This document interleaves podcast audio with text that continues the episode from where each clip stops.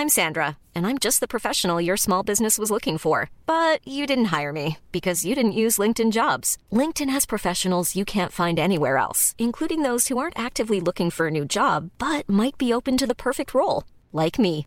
In a given month, over 70% of LinkedIn users don't visit other leading job sites. So if you're not looking on LinkedIn, you'll miss out on great candidates like Sandra. Start hiring professionals like a professional. Post your free job on linkedin.com/people today. Hey, it's Danny Pellegrino from Everything Iconic. Ready to upgrade your style game without blowing your budget? Check out Quince. They've got all the good stuff, shirts and polos, activewear and fine leather goods, all at 50 to 80% less than other high-end brands. And the best part? They're all about safe, ethical, and responsible manufacturing. Get that luxury vibe without the luxury price tag. Hit up quince.com slash upgrade for free shipping and 365 day returns on your next order. That's quince.com slash upgrade.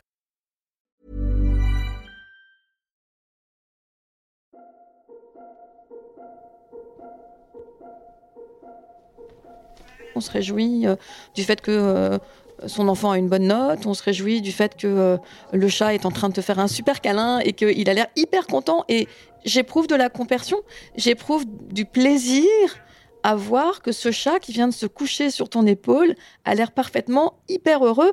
Et je me réjouis pour toi aussi parce que toi aussi, tu as l'air hyper contente qu'en fait ce chat soit venu se poser et te fasse un câlin. Et pour moi, c'est ça la compersion. Au moment où Isabelle Brouet me dit tout ça, son chat canaille, un gros matou tigré et blanc, est venu s'installer sur le dossier du canapé. Il s'étend de tout son long, installe sa tête contre mon bras et dépose doucement sa petite patte sur mon avant-bras. Il a l'air hyper tranquille. Isabelle Brouet est assise en face de moi sur le canapé et elle essaye de me définir un mot que je viens de découvrir la compersion. Pas la compassion, ni la conversion, mais la compersion.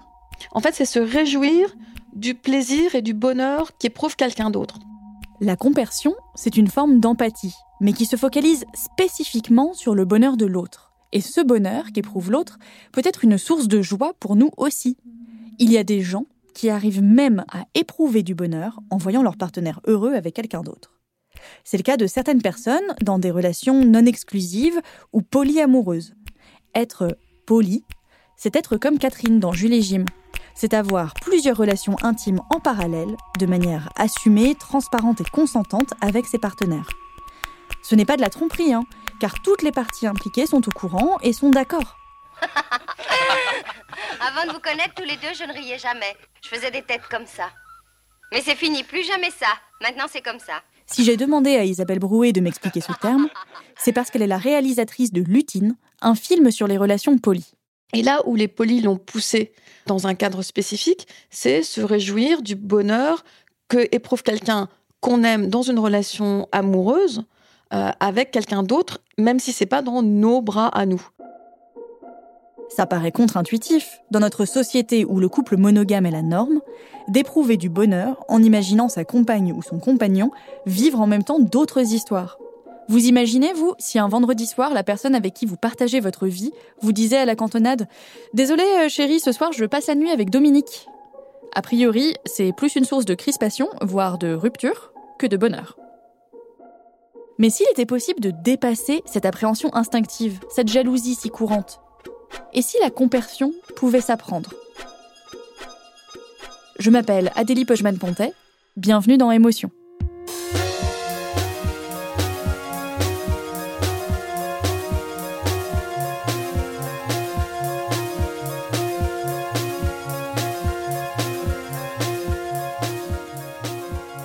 Bon, avant de chercher la recette de la compersion, laissez-moi vous expliquer d'où vient ce mot. Si vous ne le connaissez pas, c'est normal. Il est né aux États-Unis. Et même là-bas, il n'est pas encore rentré dans le dictionnaire. Certaines personnes ont essayé, hein, comme Marie-Isabelle Toin-Savard. Cette Québécoise prépare une thèse sur la compersion dans une université de San Francisco. J'ai écrit une lettre au dictionnaire américain Merriam-Webster pour leur demander s'ils pouvaient mettre le mot compersion dans leur dictionnaire, mais ils m'ont répondu que c'était pas encore utilisé assez fréquemment, mais que probablement dans le futur ça le serait. Et pourtant, ce mot a une quarantaine d'années. Il est apparu dans les années 70 dans une communauté utopiste hippie à San Francisco, la communauté Kerista. Elle a été fondée par un homme, John Pressmont, à la fin des années 50. Ce John Pressmont aurait un jour entendu des voix qui lui auraient prédit qu'il deviendrait le leader de la prochaine grande religion mondiale. Cette nouvelle grande religion allait sauver le monde, grâce notamment au polyamour et au refus de la jalousie. Les membres se divisaient en différents groupes qui habitaient ensemble. Ces groupes étaient théoriquement paritaires et majoritairement hétérosexuels. Et parmi les règles de vie commune, il y avait un emploi du temps du coucher. En gros, ça veut dire que chaque soir, vous dormiez avec quelqu'un de différent de l'autre sexe selon un planning régulier. Et les membres éprouvaient cette joie de partager leurs partenaires et de les voir heureux avec d'autres. Mais ils n'avaient pas de mots pour l'exprimer. Le mythe veut que c'est par des séances de spiritisme que les Kéristans aient trouvé le mot compersion. Oh, Ah oui, c'est vrai, c'est du plateau Ouija dont vous vouliez parler. C'est un de mes sujets préférés. Ça, c'est Tom Reichert. Il a 62 ans aujourd'hui et faisait partie de la communauté Kérista à la fin des années 80. Même s'il n'était pas là le jour où le mot compersion a été inventé, Tom a bien voulu me décrire une séance typique de spiritisme kéristan, de celles qui ont donné naissance au mot compersion. Pour commencer, il vous faut ce que Tom appelle un alphabet board. C'est un plateau où sont inscrites les lettres de l'alphabet et les chiffres de 0 à 9. Un alphabet board, ça peut se construire. On peut en faire un avec une boîte de pizza si on veut. Donc dès qu'une question se posait au sein de la communauté, les membres allaient interroger l'alphabet board. Bon, qu'est-ce que l'alphabet board a à nous raconter Donc on prenait le plateau et grâce à l'alphabet board, on pouvait contacter les divinités. Donc les personnes présentes s'installaient autour de l'alphabet board, plaçaient leurs mains sur une tasse retournée sur le plateau. Une personne restait à côté pour noter les lettres désignées par la tasse en mouvement qui, selon Tom, allait tellement vite qu'il était impossible de comprendre le message envoyé. C'est juste un flux continu de lettres. Et donc, c'est à la personne à côté de noter et de voir. Ah ok, là il y a un espace, ah ça ça forme un mot, un autre mot, et cet autre mot aussi. Comme c'est un flux, ça allait vraiment vite. Donc ça épelle des mots, mais le sens des lettres n'est pas clair tout de suite.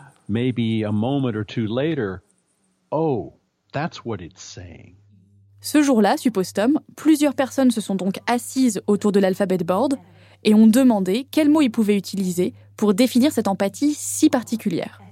Et donc le mot compersion a été inventé, ou découvert, ou éplé sur le plateau par les divinités kéristanes.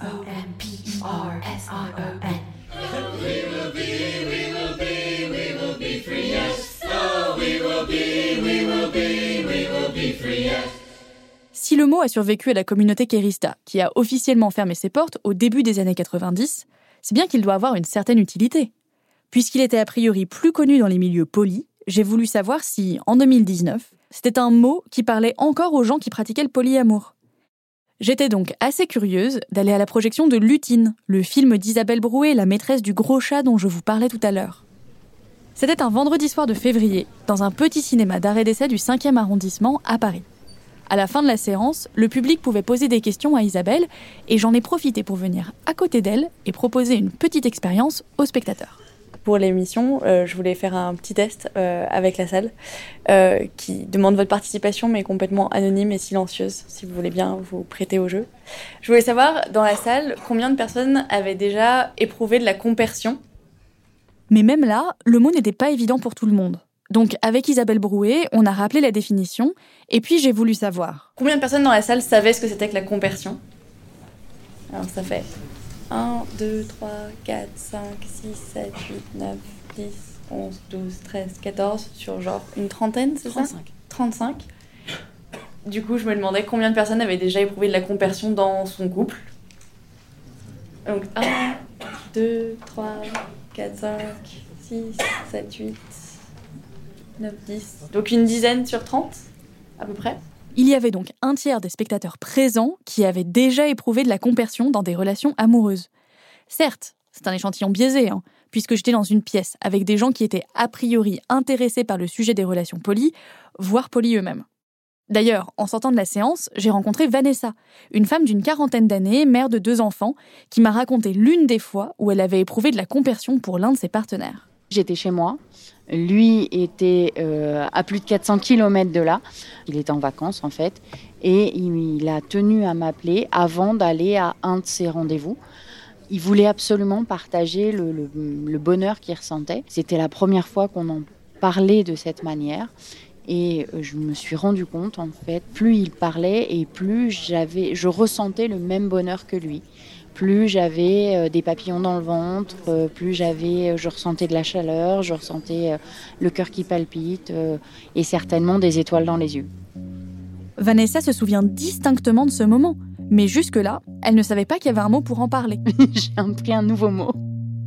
Dans sa thèse, Marie-Isabelle Toin-Savard, la chercheuse québécoise qui habite à San Francisco, essaye de voir comment la compersion se manifeste. Les gens disent souvent des choses comme euh, je me sens tout excité. Euh, ils vont souvent utiliser le mot bubbly. Euh, en anglais, ça veut dire effervescent. Donc, c'est vraiment une expérience émotive. Bubbly, en anglais, ça veut dire pétillant. Et c'est exactement comme ça qu'est Vanessa devant moi. Même si au moment où je lui tends le micro, il est bien plus de minuit, Lorsqu'elle me répond, elle se met à sourire, elle a les yeux qui scintillent et je la vois presque électrisée par le plaisir que lui apporte ce souvenir. Ce bonheur, c'est aussi celui que ressent Gabrielle quand elle pense à l'histoire d'amour que vit Laurent, son amoureux, avec une autre femme, Fanny. Parfois, il y a des gens qui essayent de me, dire Mais t'es pas jalouse, je sais pas comment tu fais, moi je pourrais pas, euh, t'as peur que lui fasse ça, d'éveiller en moi des, soupçons pour essayer de. Mais non, en fait, je, je, ressens pas, je ressens pas du tout ça, je suis vraiment heureuse qu'il soit heureux. Par exemple, ça me, ça me blesserait, enfin, ça me blesserait, ça me rendrait vraiment triste que, qu'ils se séparent ou que ça se passe mal. Et ça me rend heureuse qu'ils s'aiment, en fait. Gabrielle a 21 ans et elle habite à Toulouse, où elle fait ses études. Je suis étudiante à Sciences Po, en master. Euh, et je milite beaucoup. Et je suis fatiguée. Et je suis très amoureuse. Depuis environ un an, Gabrielle vit une histoire d'amour passionnée avec Laurent, un Québécois qu'elle a rencontré lorsqu'elle était en échange à Montréal. Mais Laurent est en couple depuis plusieurs années avec Fanny. Fanny et Laurent se sont rencontrés au tout début de leurs études à Montréal quand ils avaient 17 ans. Aujourd'hui, Fanny habite à Bruxelles avec Solal, dont elle est tombée amoureuse lors d'un voyage à travers le continent américain. Je récapitule. Il y a donc Laurent et Fanny, le couple historique. Ils sont toujours ensemble, mais aujourd'hui Laurent vit aussi une histoire avec Gabriel, et Fanny vit une histoire avec Solal. Ce quatuor amoureux a trouvé son équilibre et tous semblent heureux de voir leur partenaire s'épanouir autant avec eux qu'avec d'autres. J'en ai pas trop parlé avec Solal. Ça, c'est Laurent qui parle de Solal, l'autre amoureux de Fanny. Je sentais pas nécessairement le besoin, parce que je, le connaissais, puis que je pense que j'avais, j'avais confiance en lui, puis je savais qu'il était bienveillant. Puis je vivais la même chose de mon côté. Alors, pour moi, c'était vraiment une compréhension de, totale de ce que Fanny vivait, puisque je le, je le vivais moi. Je suis juste vraiment content de savoir que bah, qu'elle est bien entourée, qu'elle partage de l'amour, qu'elle vit quelque chose de fort. Je demande des nouvelles de elle, de lui. Oui, je suis contente en fait de savoir que ça se passe bien. J'ai envie de les retrouver, j'ai envie de voyager avec eux. Et ça, c'est Fanny. Si aujourd'hui toutes ces relations semblent avoir trouvé leur place les unes par rapport aux autres, et si Gabriel, Laurent et Fanny se réjouissent de leur bonheur collectif, ça n'a pas toujours été évident. Avant que les choses ne s'organisent, tous ont été traversés par des émotions contradictoires, de la joie, de la tristesse, de la jalousie, du soulagement. Quand tout commence, Fanny et Laurent sont en couple et habitent dans une grande colocation à Montréal où les relations sont un peu tendues avec les colocataires. Arrive Gabriel, tout juste débarqué de France pour son année d'échange. Je vois une fille euh, dans son cadre de porte. Je me dis, euh, ça doit être une amie à une autre coloc, alors je vois pas trop d'intérêt à lui parler parce que je m'entendais très mal avec mes colocs. Puis euh, là, je la vois, je pense que je lui ai juste tendu ma main pour la saluer. je, je pense que j'étais vraiment froid à ce moment-là. Laurent est allé dans sa chambre pour poser ses affaires. Et là, il est ressorti et il était juste là, comme ça, torse nu. c'est un truc qui nous fait rire à, raconter à chaque fois parce qu'il faisait trop le beau à ce moment-là, en vérité. Et voilà, il m'a juste dit, bah, t'es qui Je fais, bah, je suis la nouvelle coloc. Il a fait, ah, ok. c'est trop cliché, mais bon, je sais pas, il était trop beau quand même. Je sais pas, ça, faisait un feeling comme ça, avec sa petite tête de, de hippie là, avec les cheveux longs, la grosse moustache, genre ça, bah, ça donne envie de le, connaître, je pense. Malgré cette première rencontre un peu froide, Gabriel accroche tout de suite avec Laurent et Fanny. Je les trouvais incroyablement euh, beaux, tous les deux. Vraiment, j'étais, j'avais un peu dans ce rapport d'admiration qu'on peut avoir, genre un peu en mode groupie. groupie secrète. Enfin, je ne le montrais pas comme ça, mais euh, je les trouvais vraiment trop beaux, quoi. Ça faisait, euh, je crois, quatre ans déjà qu'ils étaient ensemble. Je connaissais un peu leur histoire et, et leur amour super pur. Ça se voit. Peu de temps après sa rencontre avec Laurent et Fanny, Gabriel écrit dans son journal. Le 29 août, j'ai écrit Je suis avec de belles personnes qui m'inspirent, un air nouveau pour respirer des couleurs, Laurent et Fanny surtout. Ils et elles sont comme des enfants et me rappellent l'importance de l'émerveillement. S'émouvoir d'une ruelle tranquille, d'un café, d'un film en plein air ou des yeux d'une inconnue. Il et elles sont si libres, drôles, spontanés et directs aussi. Ce sont des qualités rares par les temps qui courent. Je crois que je suis un peu amoureuse de Laurent, depuis le premier jour, et je m'en veux terriblement. Leur amour, c'est un feu grandiose, dans une ampoule, qui m'illumine en circuit fermé. Je suis le générateur qui tourne dans le vide et qui contemple la lumière que je n'alimente pas. Électricité statique. Alors je me branche au secteur et j'apporte ma loupiote sur la guirlande. Genre, je crois que ça résume bien comment je me sentais. Genre, ouais, je veux être amie avec ces gens-là. je me rappelle, j'avais dit à Fanny, euh, ah, je l'aime bien, Gabriel. Puis là, le fait comme, hmm. tout de suite, euh, assez douté de quelque chose. Mais moi, j'étais encore euh, innocent de tout ce qui allait suivre. Et il y avait une dynamique vraiment belle et naturelle entre euh, nous trois, puis tout le monde qui vivait là à ce moment-là. Et euh, c'était pas comme une illumination où je me suis dit un jour, oh, je suis sûre qu'il va se passer quelque chose. Mais je me suis dit, tiens, s'il se passe quelque chose avec cette personne-là, en fait, Laurent avec euh, Gabriel, ça me surprendrait pas vraiment. Gabriel, Laurent, Fanny et deux autres amis décident d'emménager ensemble dans une nouvelle maison qu'ils appellent le Cocon Coloré. On s'est mis à peindre les murs. On avait une grande ruelle qui est juste pour nous, alors on installait des guirlandes, puis on faisait des soupers dans ce qui était notre cour. Puis on sortait la table.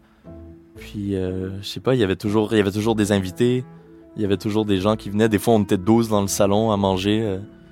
Mais assez vite, Laurent et Fanny commencent à beaucoup se disputer. Il y a eu un moment où ils, ont commencé à pas mal euh, s'engueuler tous les deux et c'était très euh, oppressant, je pense, pour eux en premier lieu, mais euh, même pour nous et surtout, bah, moi je me souviens que des fois je les entendais genre un peu se crier dessus et je me sentais trop mal. J'avais l'impression que c'était mes parents qui s'engueulaient. genre j'étais dans mon lit comme ça maintenant, arrêtez. Là débarque Solal, un Belge en voyage qui atterrit dans la coloc le temps de son étape à Montréal. Il devait rester deux jours, il reste finalement deux semaines, avant de continuer son périple jusqu'en Californie. Là, Fanny a dit Ok, je me casse en Californie avec lui. Enfin, je le rejoins quoi pour aller travailler. Moi, j'étais surprise, je savais pas trop, enfin, je pensais pas que c'était un plan comme ça de se barrer. Enfin, surtout qu'il n'y avait pas de, vraiment de date de retour. C'était euh, ouais, je me casse, j'en ai marre. Les autres colocs ont leur propre vie et après le départ de Fanny, Gabriel et Laurent se retrouvent en tête à tête. Passer le plus clair de notre temps, soit à danser, soit à dessiner, soit à sortir euh, dans les parcs. ouais, on pratiquait beaucoup la, la, dérive urbaine, comme on dit.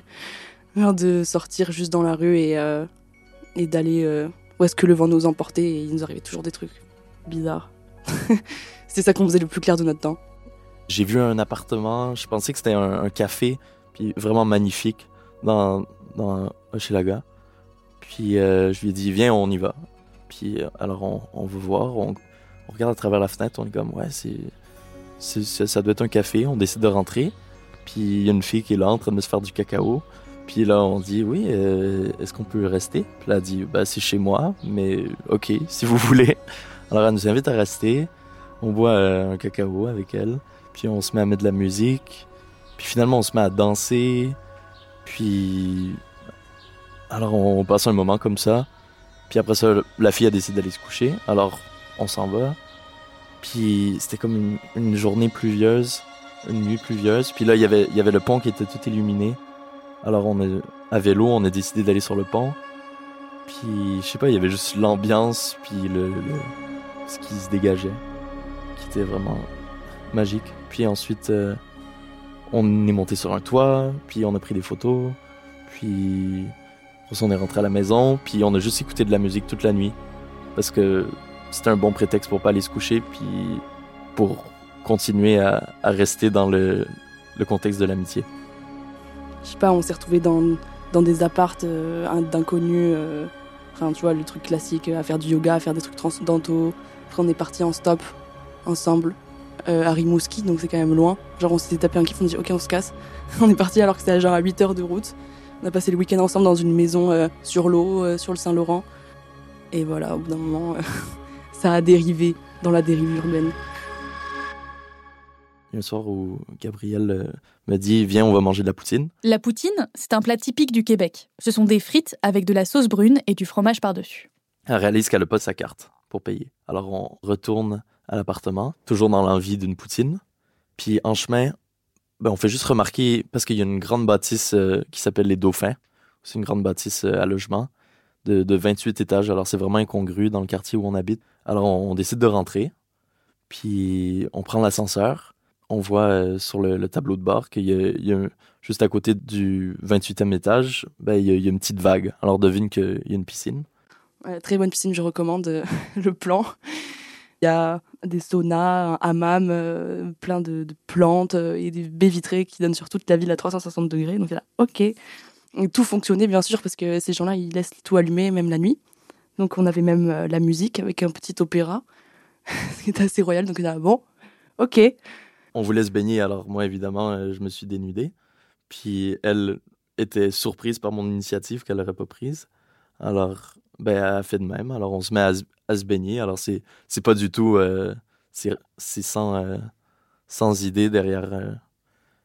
puis, je sais pas, on se met à, parler avec la, vue de, la ville à travers les vitres, parce que c'est une grande pièce vitrée. On a beaucoup parlé d'amour et tout. Enfin, C'était des grandes discussions euh, nues dans la piscine, quoi. Et finalement, après, on allait dans un sauna. Et là, je commençais à me sentir grave euh, hmm, pas à l'aise. et je sentais mon cœur qui battait super vite. En plus, je pense que, je sais pas, je sais pas ce qu'il avait foutu, mais je crois qu'on avait mis le sauna à 60 degrés ou quelque chose comme ça. Donc j'étais en train de crever, genre de sueur là-dedans. Et, euh, et je suis sortie d'un coup, je, je dit, j'en peux plus et tout, il euh, faut que je sorte, je me sens pas bien, j'avais l'impression que j'allais faire un malaise. Et je me suis allongée euh, sur une espèce de banc du vestiaire là. Et je me suis juste allongée comme ça, puis il est venu et il s'est collé, puis on ne s'est rien dit pendant genre, je sais pas, une heure, deux heures. Et là, c'est là que je crois qu'il y a eu le shift mental et physique un petit peu, mais surtout mental. Genre, on était juste collés comme ça et, et on sentait que, bah, c'était bon, quoi, il allait se passer un truc entre nous c'était un peu comme un, vortex de temps où le temps n'existait plus. Parce que je pense que, ben, sûrement qu'on est parti euh, six heures plus tard, euh, le soleil se levait. Même s'ils ne se sont pas encore embrassés cette nuit-là, c'est pour eux évident qu'il faut en parler avec Fanny. Je me sentais très très coupable parce que j'avais l'impression de trahir Fanny concrètement, parce qu'elle était partie et que bah, on faisait ça sans qu'elle soit au courant.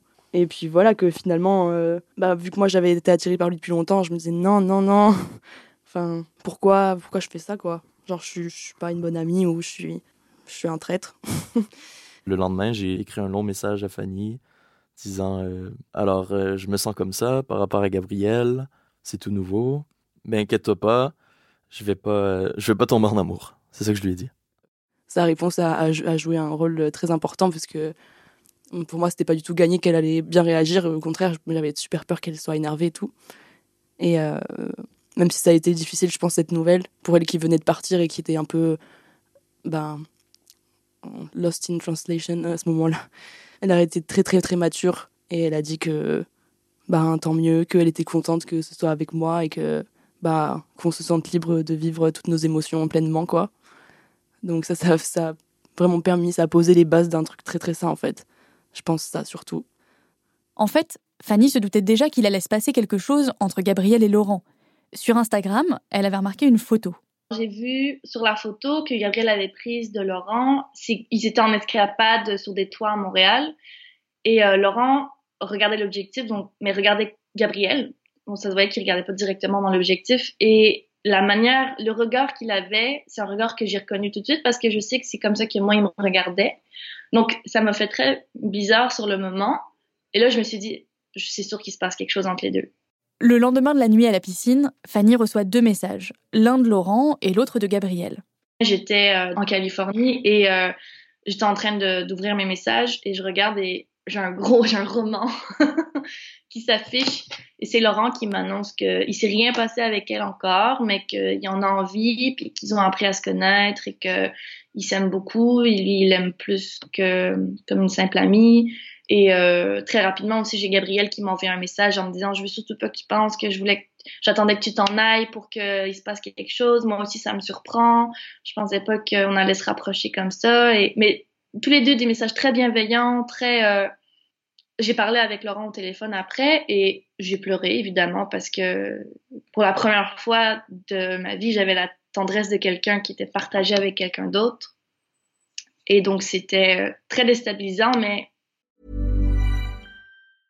I'm Sandra, and I'm just the professional your small business was looking for. But you didn't hire me because you didn't use LinkedIn jobs. LinkedIn has professionals you can't find anywhere else, including those who aren't actively looking for a new job but might be open to the perfect role, like me. In a given month, over 70% of LinkedIn users don't visit other leading job sites. So if you're not looking on LinkedIn, you'll miss out on great candidates like Sandra. Start hiring professionals like a professional. Post your free job on linkedin.com/people today. Très euh, beau en même temps. J'étais un peu déstabilisée, mais j'étais très calme en même temps parce que je prenais le temps de lire chaque mot en fait. Et j'ai ressenti aucune jalousie. Ça m'a vraiment fait du bien parce que je me suis dit, OK, je suis passée, je suis passée outre ça. Donc, c'était vraiment un peu comme, j'imagine, je, je, je m'y attendais un petit peu. Ça n'a pas, ça pas été un choc non plus. Je trouvais ça beau qu'il m'en parle aussi avant qu'il se passe euh, quoi que ce soit. Peut-être qu'il s'est passé quelque chose avant et au pire, c'est pas grave. C'est donc comme ça que commence la relation entre Gabriel et Laurent, avec la bénédiction de Fanny, qui les autorisait à profiter pleinement de la légèreté des premiers instants. Je lui ai dit ça et ça nous a permis de vivre le truc à fond et tout. Euh. Et du coup, on a vécu deux mois euh, collés euh, comme pas possible. Enfin, on était vraiment Bonnie and Clyde. Mais pour Laurent, c'était une liberté nouvelle qu'il n'avait pas connue depuis ses 17 ans. Il redécouvrait avec bonheur son pouvoir de séduction avec Gabriel, et avec d'autres. Je me disais, de toute façon, euh, voilà, moi je suis pas quelqu'un de jalouse, je lui avais dit à Lolo, et du coup il a fait un peu, ok, très bien. et donc euh, il s'est trouvé qu'il y a eu, euh, je crois, deux moments où il est un peu allé voir ailleurs, on va dire. Et moi je pensais que c'était correct pour moi au début. Et en fait, je me suis dit que je suis bien conne. Parce qu'en fait, ben, ça m'a fait. La première fois, ça m'a fait vraiment beaucoup de mal. Et euh, il y a eu une tempête de neige comme par hasard, du coup, bien sûr, euh, aucune nouvelle. Enfin, il pouvait pas rentrer de toute manière. Moi, j'étais là, putain. Et j'étais vraiment en train de tourner en rond et de péter un plomb. Enfin, c'était bizarre, là, je ressentais des trucs euh, vraiment profonds que j'avais pas ressentis depuis longtemps, mais enfin, la jalousie, quoi, typique, je pense. Ou la peur de l'abandon. Enfin, c'est pour moi, c'est plutôt ça. J'avais trop l'impression que, bon, bah, du coup, c'était fini, qu'il allait, il avait trouvé son autre aventurière, quoi. J'étais vraiment, vraiment pas bien. Je tournais en rond, j'écrivais, enfin, j'ai bu, j'ai bu de l'alcool, j'ai écrit plein de trucs sur mon carnet. Et euh, finalement, il est rentré le lendemain euh, avec la fille en mode tout à fait normal parce qu'il se doutait pas que moi j'avais vécu ça du tout. La jalousie, Gabrielle ne s'attendait pas à la ressentir. Elle ne s'était jamais manifestée à proprement parler quand elle voyait Laurent et Fanny ensemble. Elle ne croyait pas non plus dur comme fer à la monogamie. Mais dans la réalité, les choses étaient plus difficiles à vivre et Gabrielle était loin de ressentir de la compersion quand elle voyait Laurent s'échapper avec d'autres. Il y a eu ce moment-là de jalousie extrême où j'ai compris que là, c'était un peu plus que des petits sentiments anodins que j'avais pour lui. Et voilà, après, ça s'est reconfirmé quand il y a eu l'autre fille, etc. Et j'ai compris que, en fait, euh, ben, je suis pas une fille pas jalouse, quoi. Je suis une fille qui peut ne pas être jalouse, mais que ça se construit. Ça se construit, ou plutôt ça se déconstruit. C'est ce que m'ont expliqué toutes les personnes polies que j'ai interviewées pour cette émission. Ce n'est pas parce qu'on a envie d'avoir plusieurs relations en même temps, ce n'est pas parce qu'on a envie d'ouvrir son couple à d'autres histoires que c'est facile. Isabelle Brouet, la réalisatrice, m'en a aussi parlé. Quand je suis arrivée dans les relations polies il y a 10 ans, et qu'il y a des gens qui ont commencé à me raconter qu'en fait, bien sûr, ils étaient, ça leur arrivait d'être jaloux ou jalouses, et que bien sûr, la première fois, ça avait été super dur. Alors bien sûr, non, parce qu'il y a des gens qui n'éprouvent pas ces sentiments-là. Mais pour la plupart des gens, c'est quand même pas évident. Avant de pouvoir espérer éprouver de la compersion dans ce contexte-là, il faut réussir à comprendre et à dépasser sa propre jalousie. Pour éprouver l'émotion positive qu'est la compersion, il faut réussir à comprendre l'origine de l'émotion négative qu'est la jalousie. C'est aussi ce que Marie-Isabelle Toin-Savard a remarqué au cours de ses recherches. Il y a définitivement un aspect idéologique à l'expérience de la compersion. Donc souvent les gens expériencent la jalousie de façon vraiment spontanée, vraiment corporelle, mais euh, ils utilisent un processus mental pour se rappeler que bon, ils veulent pas contrôler leur partenaire et que en fait, ils n'ont pas vraiment besoin de se sentir menacés. Euh, c'est souvent la réinterprétation de cette situation qui peut être un, facteur euh, préliminaire à l'expérience de la compersion. Par contre, c'est pas toujours euh, un noir ou blanc. Donc, la jalousie et la compersion peuvent coexister. En fait, au cœur des relations polies, il n'y a ni l'impératif de ne pas éprouver de la jalousie, ni celui d'arriver à éprouver de la compersion. Mais il y a, en revanche, l'idée qu'il faut la déconstruire pour laisser l'autre libre d'aimer qui il veut sans souffrir soi-même. C'est ce que m'explique Françoise Saint-Père, l'autrice du Guide des amours pluriels.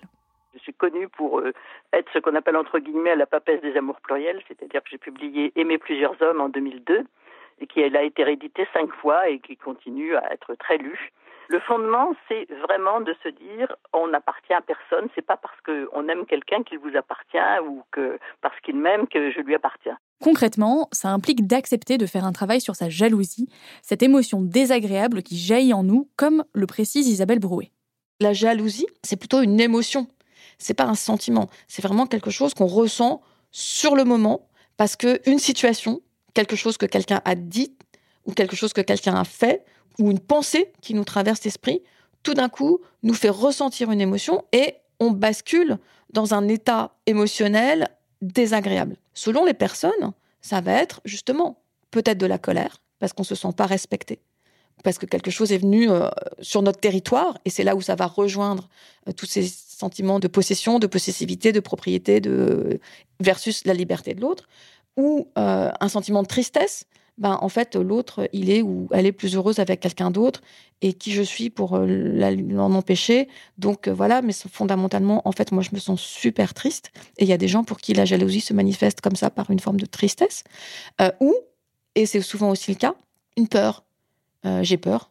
En fait, si il ou elle se sent mieux avec quelqu'un d'autre, ben peut-être qu'elle va me quitter, peut-être qu'il va moins venir me voir, peut-être que notre relation va évoluer. Et voilà, et c'est ça. Mais en fait, c'est une émotion c'est sur le moment quelque chose d'hyper désagréable à ressentir. Quand on déconstruit ça, quand on se dit que ça vient d'une situation, mais qu'en fait, comme toute émotion, elle nous appartient, elle est en nous, cette émotion. Elle, est peut-être déclenchée par quelque chose d'extérieur, mais en fait, elle est en nous. Alors, on peut travailler dessus. Le sentiment d'abandon, l'émotion, la peur de l'abandon est une émotion réelle que ressent un enfant ou un nourrisson ou un enfant en bas âge. Mais un adulte ne peut pas être abandonné. En fait, on croit qu'on va mourir, mais parce que c'est des pensées, euh, c'est des émotions qu'on a ressenties quand on était enfant et qu'on avait peur d'être abandonné. Et parce que c'est vrai que quand on est bébé, si notre parent s'en va trop longtemps, c'est vrai qu'on va mourir. Donc c'est vraiment des émotions qui sont très profondément inscrites à l'intérieur de nous, de ce sentiment de, peur d'être de, abandonné. C'est aussi ce dont Gabriel a fait l'expérience dans sa relation avec Laurent. C'est rare d'avoir des relations comme ça et c'est très très émancipateur, tout simplement. Parce que ça te, ça te pousse à te confronter avec toi-même, à affronter tes peurs, à essayer de les comprendre, à les rationaliser aussi, à se dire en fait, euh, là je ressens ça, mais pourquoi en fait? Une fois qu'on a repéré pourquoi la jalousie est apparue et ce qu'elle provoque comme réaction en nous, on peut essayer de l'apprivoiser. Françoise Saint-Père m'explique que c'est important de ne pas faire comme si cette jalousie n'existait pas. Ce n'est pas en l'ignorant qu'on peut la dépasser. On ne l'apprivoise qu'en étant doux avec elle. Il ne faut pas se forcer, il ne faut pas se dire non, je ne serai pas jaloux, c'est pas bien. Il faut même l'exprimer, dire écoute là, euh, je sens pas bien cette histoire-là. Euh. Et puis petit à petit, au fur et à mesure que l'autre vous rassure, au fur et à mesure qu'on s'aperçoit aussi que soi-même on vit des choses très chouettes et que ça ne nuit pas aux autres relations, eh bien petit à petit on, est de moins en moins jaloux et, et c'est plutôt ça, ça a été plutôt, j'ai voulu apprivoiser ma jalousie parce que si on est polyamoureux et qu'on souffre, c'est pas la peine de l'être. Ça ne veut pas non plus dire qu'il s'agit d'arrêter absolument de ressentir de la jalousie. Il faut la comprendre, mais en pratique, on peut ressentir et de la jalousie et de la compersion en même temps. La compersion est souvent présentée, y compris par des polis et y compris dans des écrits polis, comme étant l'inverse de la jalousie. Et pour moi, vraiment pas. C'est-à-dire que c'est, on peut à la fois se réjouir du plaisir que va prendre une personne qu'on aime ou un partenaire ou une partenaire avec quelqu'un d'autre, euh, sincèrement, parce qu'on est heureux ou heureuse pour, pour lui ou elle, et en même temps ressentir euh, ce qu'on appelle vulgairement la, la, jalousie, qui en fait correspond à des insécurités, à une émotion d'insécurité. Pour que la jalousie pique moins, Isabelle Brouet dit qu'on peut essayer de fixer ses pensées sur des choses positives. C'est juste travailler sur ce qui nous fait du bien au lieu de ruminer ce qui nous fait du mal. Et c'est dans ce sens-là que les gens ont tendance à dire que la jalousie et la compersion sont opposées.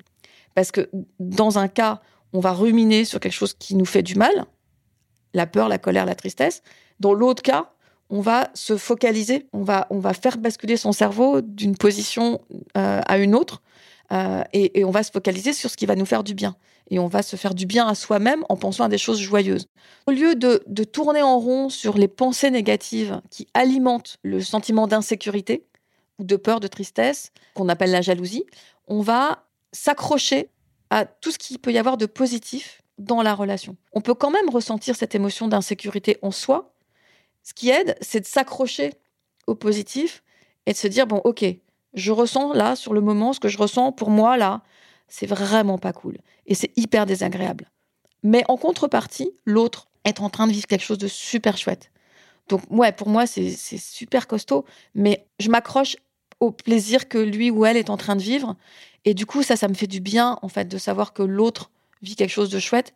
Mais au bout d'un moment, on finit par se souvenir qu'on a déjà vécu ça, qu'on a déjà vécu euh, des soirées où on a vraiment eu la trouille, où on se sentait vraiment pas bien, où c'était vraiment compliqué, et puis que l'autre est revenu, et puis que la relation a continué, et puis que ça fait, on, a partagé plein d'autres choses, et donc ben voilà, une soirée de plus, ben ça devrait aller, on devrait pouvoir s'accrocher. Donc petit à petit, on, apprend euh, à travailler sur, euh, sur ces sentiments positifs, ou ces émotions positives. Selon Françoise Saint-Père, il y a aussi un autre élément sur lequel on peut travailler.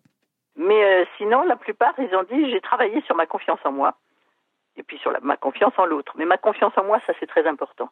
Parce qu'à partir du moment où les gens euh, arrivent, alors des fois avec un thérapeute, hein, des fois tout seul, à se dire mais euh, la, personne que j'aime peut aimer plein d'autres personnes, mais elle revient toujours, on s'aime toujours, donc c'est que j'ai de la valeur. Et de, du coup, quand on se dit j'ai de la valeur, ben, la jalousie s'en va. C'est en travaillant sur notre jalousie, en se focalisant sur le positif, que peuvent émerger d'autres choses, explique Marie-Isabelle Toin-Savard. Ce que j'entends souvent de mes participants, c'est qu'au fur et à mesure qu'ils surmontent leur jalousie, leurs insécurités dans un contexte euh, non monogame, ils ressentent plus de liberté intérieure. Donc, ils n'ont plus besoin d'être esclaves de leur peur et ça semble être une des plus grandes récompenses de ce cheminement de la liberté intérieure, voire cette fameuse compersion, qui n'est pas un but à atteindre en soi, mais quelque chose qui peut éventuellement se développer une fois qu'on a débroussaillé sa jalousie. C'est aussi ce que dit Laurent dans ses relations avec Fanny et Gabriel. Même si c'est vraiment pas toujours facile, puis c'est un peu comme se faire violence, mais je pense que c'est nécessaire puis hyper valorisant au final. Parce que justement, ma relation avec Gab ou avec Fanny, est beaucoup plus profonde, puis il y a beaucoup plus un truc de, de confiance qui veut être atteint, puis qui se développe, parce que c'est dans l'honnêteté, puis dans la liberté surtout. Marie-Isabelle Toin-Savard a identifié une autre condition nécessaire pour voir émerger la compersion. C'est une bonne communication entre les personnes impliquées dans les différents niveaux de la relation. Les gens ressentent de la compersion, euh, je dirais, à une condition, c'est qu'ils se sentent inclus dans l'expérience de leur partenaire. Donc, s'ils ont un partenaire qui semble leur cacher des choses à propos de leur relation extérieure ou ils sentent qu'ils ne veulent pas tout dire ou il n'y a pas assez de communication, d'habitude, les gens sentent de la jalousie, sentent pas de la compersion. Mais s'ils se sentent vraiment inclus et pris en considération dans l'expérience de l'autre, euh, c'est souvent euh, un grand facteur pour les gens de sentir de la compersion. Se sentir inclus, ça implique de créer une relation de confiance mutuelle avec son ou sa partenaire, où les choses peuvent être dites. Cette transparence ne veut pas forcément dire raconter tous les détails des relations qu'on vit à côté. C'est plutôt établir des bases claires sur lesquelles se construisent les différentes relations que chaque partenaire va pouvoir tisser. Par exemple, certaines personnes peuvent choisir de n'entendre parler d'une nouvelle relation qu'une fois celle-ci concrétisée. D'autres, au contraire, préfère savoir tout de suite que quelque chose se trame. Quoi qu'il en soit, il faut ce sentiment de sécurité réciproque entre toutes les parties. Pour Gabriel, Laurent et Fanny, les choses ne se sont pas tout à fait passées comme ça. Le polyamour leur est plutôt tombé dessus sans crier gare et trouver ce sentiment de sécurité réciproque n'a pas été facile. Surtout pour Gabriel. Après son année d'échange au Québec, elle est repartie en France. Entre-temps, Fanny avait parcouru l'Amérique du Sud était tombée amoureuse de Solal. Mais le couple Laurent-Fanny restait celui qui avait préexisté à toutes ces autres histoires. Et ça la troublait. Et si Gabrielle n'est pas jalouse de Fanny à proprement parler, elle a eu du mal à concilier l'existence des deux relations en parallèle. Mon carnet, il est rempli de réflexions sur euh, euh, quelle est ma place dans cette histoire, suis-je au second rang Existe-t-il des rangs Pourquoi on parle de hiérarchie C'est pas normal. Euh, ce genre de trucs. Donc oui, oui, je me, je me demandais, ben déjà, je sentais bien que ça avait pris de l'importance et que à la base, j'avais dit à Fanny que j'allais pas tomber amoureuse et que c'était mort, quoi. Donc euh, à partir de là, je là, bon, ok, faudrait peut-être actualiser ça déjà. Donc je l'ai aussi dit à Fanny. Mais après, je pense que dans ma tête, c'était toujours Fanny et Lolo euh, en premier et tout. Enfin, voilà, j'étais très, encore une fois, fan de, du fait qu'ils soient ensemble et qu'ils s'aiment en fait. Enfin, j'aimais le fait qu'ils s'aiment, mais ça c'était. Enfin voilà, ça s'est construit comme ça, de manière à ce que vraiment on se soit. Moi, j'accepte tout à fait leur relation et le fait qu'ils s'aiment. Et Fanny euh, a un peu a accepté progressivement aussi qu'on s'aime à partir du moment où on lui a dit quoi, que là c'était un peu plus profond qu'au début. Et euh, je sentais qu'il y avait quand même un truc supérieur entre eux du fait de leur histoire, tout simplement. Ça fait 4 ans qu'ils. Je sais pas combien de temps qu'ils étaient ensemble et. Euh, et puis, clairement, ils prévoyaient un peu leur vie ensemble. C'était ça un peu la différence entre nous, quoi. On avait beau vivre des trucs incroyables dans le moment présent et tout, c'était très très présent, quoi. Il n'y avait pas de d'avant et d'après vraiment qui apparaissait. À l'époque où Gabrielle se pose toutes ces questions, elle est en stage à Cardiff, au Pays de Galles. Elle a besoin de clarté dans sa tête et dans sa relation vis-à-vis de Laurent. Elle décide sur un coup de tête de partir seule dans un parc naturel pour faire le vide et pour réfléchir. J'ai volé une tente dans un magasin, je me suis cassée toute seule. Et là, ça fait vraiment un chemin dans ma tête, en même temps que je faisais un chemin physique. Et j'avais besoin de retrouver mon indépendance et de me prouver que. Enfin, un peu de reprendre confiance en moi, tout simplement. Même par rapport à Fanny et tout, euh, d'arrêter de me dévaloriser et d'accepter que j'avais aussi le droit euh, bah, d'avoir une place dans tout ça, quoi, finalement. Et euh, où je gravissais ma montagne toute seule, j'avais ma tente et je dormis dans la nature comme ça et tout. Enfin, un truc que j'aurais en fait jamais fait normalement. Là, je suis dans ma forêt, je suis dans ma psychose tout est sombre, euh, je me pose plein de questions, donc j'écrivais toutes les questions. Et finalement, j'arrivais en haut de la montagne et je regardais euh, la vallée, quoi, la forêt. Je me disais, ouais, c'est si petit vu d'ici. En fait, ça va, enfin, voilà, je l'ai dit, quoi. Et maintenant, ça va mieux. Et en fait, la vie est belle et j'ai pas besoin de me prendre la tête avec tout ça, finalement. Et c'était la libération. Et c'est comme ça que ça s'est passé euh, en vrai, quoi. J'étais en haut de ma montagne et j'étais, waouh, c'est trop bien. À son retour, Gabrielle met en forme tout ce qu'elle a écrit et l'envoie à Laurent. Je lui ai tout dit dedans, quoi. Je lui ai dit, en fait, euh, clairement, il euh, faut que tu commences à accepter que Fanny, c'est une priorité dans ta vie, que je n'ai pas de place dedans et que, ben voilà, c'est pas grave. Moi, je, en fait, je te le dis, euh, je veux des enfants avec toi. je lui ai tout dit cash comme ça. Et là, je pense que ça a été un gros. Ça a permis de, bah, de mettre tout au clair. Donc, il a reçu ça, il était un peu choqué. Et après, il m'a dit. Enfin, ça a mis du temps, mais. Enfin, en fait, il était juste super ému. Donc, il m'a pas vraiment parlé de ce qu'il y avait dans, dans la lettre, mais il m'a dit, mais Genre, en fait, t'as une place aussi, tu vois. Et à partir de là, ça, ça a marqué le début du truc un peu à égalité, quoi. Tous les trois et tous les quatre avec Solal. C'est à l'issue de ces moments de doute partagés les uns avec les autres qu'ils ont réussi à trouver un équilibre. Gabriel parle même de gestion collective des émotions. Dans le sens où ça arrive souvent que, vu qu'on discute tous euh, de manière interposée au nom, donc euh, Laurent, Fanny, Solal et moi, on sait ce qui se passe un peu euh, de tous les côtés et quand quelqu'un a un problème, on va souvent en discuter entre nous et ça fait beaucoup de bien en fait de se sentir supporté. On, essaye de discuter vachement de ce qu'on ressent pour que tout le monde se sente bien et ça peut passer par des discussions. Par exemple, Laurent et moi, on va parler de ce que Fanny vit en ce moment, puis on va lui écrire par rapport à ça pour essayer de l'aider. Ou ce que Fanny vit avec Solal, elle va nous en parler. Ce que Fanny et Lolo vivent ensemble, je le sais aussi. Et enfin voilà, ça circule dans tous les sens en fait. Aujourd'hui, Gabrielle a gravi sa montagne intérieure et elle est apaisée par rapport à sa place dans cette relation atypique, à quatre. J'ai pas fait beaucoup d'autres choses aussi belles dans ma vie, donc je suis. C'est important pour moi de vraiment prendre soin de, de ça, de ces relations. Fanny aussi a réussi à passer au travers de sa jalousie et de ses insécurités premières. Quand elle parle de ce qu'elle ressent en pensant à Gabrielle et Laurent, même si elle n'utilise pas le mot de compersion, ça semble s'en approcher. C'était très confrontant parce que d'un côté, j'étais tellement contente que ça arrive, qu'ils vivent ça, qu'il y ait cette sexualité intense et débordante entre eux et qu'ils puissent s'épanouir et que d'un autre côté, j'avais moi qui était confrontée à ah mais pourquoi ça me pourquoi ça me stresse autant? Tout un processus comme je, comme je te dis que je suis passée au travers et maintenant je vois des photos de eux ensemble ou lui qui met des photos d'elle et ça me fait tellement plaisir. Je me redemande souvent s'ils vont bien. Je suis juste contente d'être passée à travers, euh, d'avoir réussi à décortiquer ça et de juste ressentir mon ressenti de base étant, mais c'est juste plaisant en fait, c'est juste beau à voir. Si éprouver du bonheur à l'idée de voir votre partenaire passer la nuit avec quelqu'un d'autre vous donne encore des frissons, et si vous n'êtes pas prêt à vous lancer dans une relation à quatre entre Montréal, Bruxelles et Toulouse, ça ne veut pas dire que la conversion n'est pas à votre portée. Elle n'est pas l'apanage des relations polies, loin de là. C'est ce que m'explique Christophe Giraud, un sociologue spécialiste du couple et des relations amoureuses de l'Université Paris-Descartes. Elle existe déjà dans le couple, c'est le couple moderne c'est pas le couple fusionnel, c'est le couple euh, autonomiste, on pourrait dire, d'aujourd'hui. Le problème, c'est de savoir jusqu'où va euh, cette autonomie. C'est-à-dire, est-ce qu'on a le droit de mettre dans ce domaine d'autonomie la sexualité? La compersion, elle existe déjà. Chaque partenaire peut aller euh, faire une soirée avec ses copains, aller au cinéma avec d'autres, chacun à tour de rôle, ou en même temps, mais pas dans le même endroit. C'est déjà de la compersion c'est supposer que l'autre a besoin d'une activité. Alors ça va être de la danse, ça va être du sport, ça va être c'est lui laisser le temps, la possibilité, l'opportunité de rencontrer des gens, de faire des activités qui sont satisfaisantes et que soi-même on n'a pas envie de faire. Mais difficile d'identifier une émotion à part entière quand on n'a pas de mots pour la conceptualiser et pour la différencier. Et pourtant, la compersion peut rendre nos relations amoureuses encore plus satisfaisantes. C'est Catherine Homer, une chercheuse en psychologie sociale de l'Université de Hawaï, qui l'a démontré dans une étude qu'elle a menée en 2014.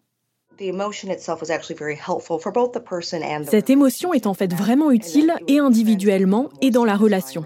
Ça donne lieu à une relation plus satisfaisante, qu'elle soit monogame ou polie ou ouverte. Quand vous êtes heureux que votre partenaire soit heureux, ça crée plus d'harmonie dans la relation.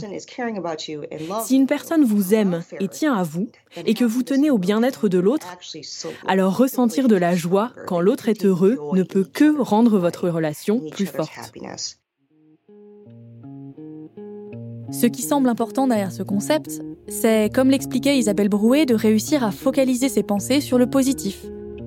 Intégrer la compersion à son vocabulaire, à sa manière d'appréhender le monde, c'est se mettre dans une disposition intellectuelle qui remarque le bonheur, le plaisir et le positif.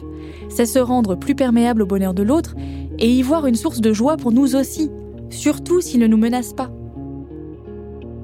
Et dans les moments où on pourrait éprouver de la jalousie ou des insécurités face au bonheur de l'autre, on peut réfléchir posément à l'origine de cette peur et à ce qu'elle dit de nous. De l'autre côté de ce travail introspectif, il y a peut-être plus de sécurité, de confiance et de bonheur à trouver.